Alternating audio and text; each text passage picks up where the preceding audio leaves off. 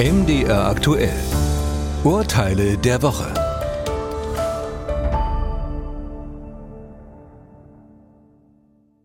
Im ersten Fall geht es um die Aufnahmen einer Überwachungskamera. Gemacht wurden sie in einem Bremer Nachtclub im Jahr 2013. Das Video zeigt das aggressive Verhalten eines Clubgastes. Der Mann wird anschließend von mehreren Polizisten zu Boden gedrückt und von einem der Beamten mit einem Schlagstock verprügelt. Eine auflagenstarke deutsche Zeitung zeigt Bilder aus diesem Video unverpixelt. Der betroffene Polizist klagt dagegen und erhält in mehreren Instanzen vor deutschen Gerichten Recht. Die Zeitung hätte also die Gesichter verpixeln müssen. Das Bundesverfassungsgericht nimmt aber die Verfassungsbeschwerde der Zeitung nicht zur Entscheidung an. Doch nun entschied der Europäische Gerichtshof für Menschenrechte.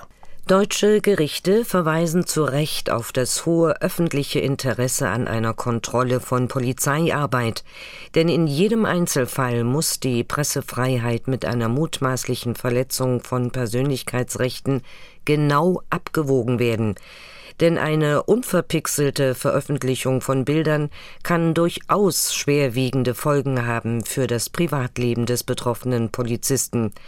Dennoch ist ein grundsätzliches Verbot, Polizisten bei ihren Einsätzen unverpixelt zu zeigen, zu weitreichend. Eine einheitliche Linie gibt es damit nicht. In jedem Einzelfall muss entschieden werden, ob die Beamten verpixelt werden oder nicht. Fall 2.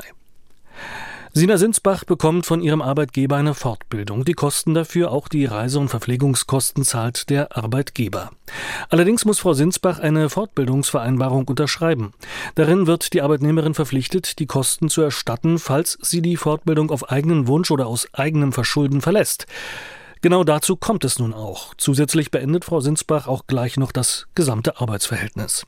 Das Geld für die Fortbildung soll sie zahlen. Doch sie fühlt sich unangemessen benachteiligt. Die hohen Kosten seien ihr im Vorfeld nicht genannt worden. Außerdem habe sie nach Jobende keinen Vorteil mehr durch die Fortbildung. Am Landesarbeitsgericht Hannover ließ man das nicht gelten. Die Arbeitnehmerin hat hier eine Vereinbarung zur Kostenerstattung bei Abbruch der Fortbildung unterschrieben. Diese ist wirksam und stellt keine unangemessene Benachteiligung dar. Schließlich sind die Kosten, die dem Arbeitgeber entstanden sind, hinreichend klar in der Rückzahlungsvereinbarung aufgeführt. Der Arbeitgeber musste die genauen Kosten der Ausbildung auch nicht im Voraus beziffern. Frau Sinsbach muss das Geld zahlen. Fall 3. Wiegald Wiesmann wohnt lange Zeit in einem Mehrfamilienhaus mit Aufzug. Der Fahrstuhl ist mit vier Jahren Betrieb noch relativ neu. Bei seinem Auszug stellt Herr Wiesmann seine Möbel in den Fahrstuhl und beschädigt ihn dabei schwer denn kantige Möbelstücke stoßen an die Rück- und Seitenwand aus Edelstahl. Dabei entstehen zahlreiche Kratzer. Der Eigentümer des Hauses entscheidet sich nun, die Innenverkleidung des Fahrstuhls komplett auszutauschen. Die Fachfirma verlangt dafür 13.500 Euro, was Herrn Wiesmann unverhältnismäßig hoch erscheint. Dennoch bekommt er die Rechnung überreicht. Muss er zahlen? Die Richter am Landgericht Koblenz entschieden. Der geschädigte Eigentümer hat einen Anspruch auf Wiederherstellung des ursprünglichen Zustands, auch wenn die dies nur unter hohem Aufwand möglich ist und es keine zumutbaren Alternativen gibt, muss der Schadensverursacher dafür aufkommen.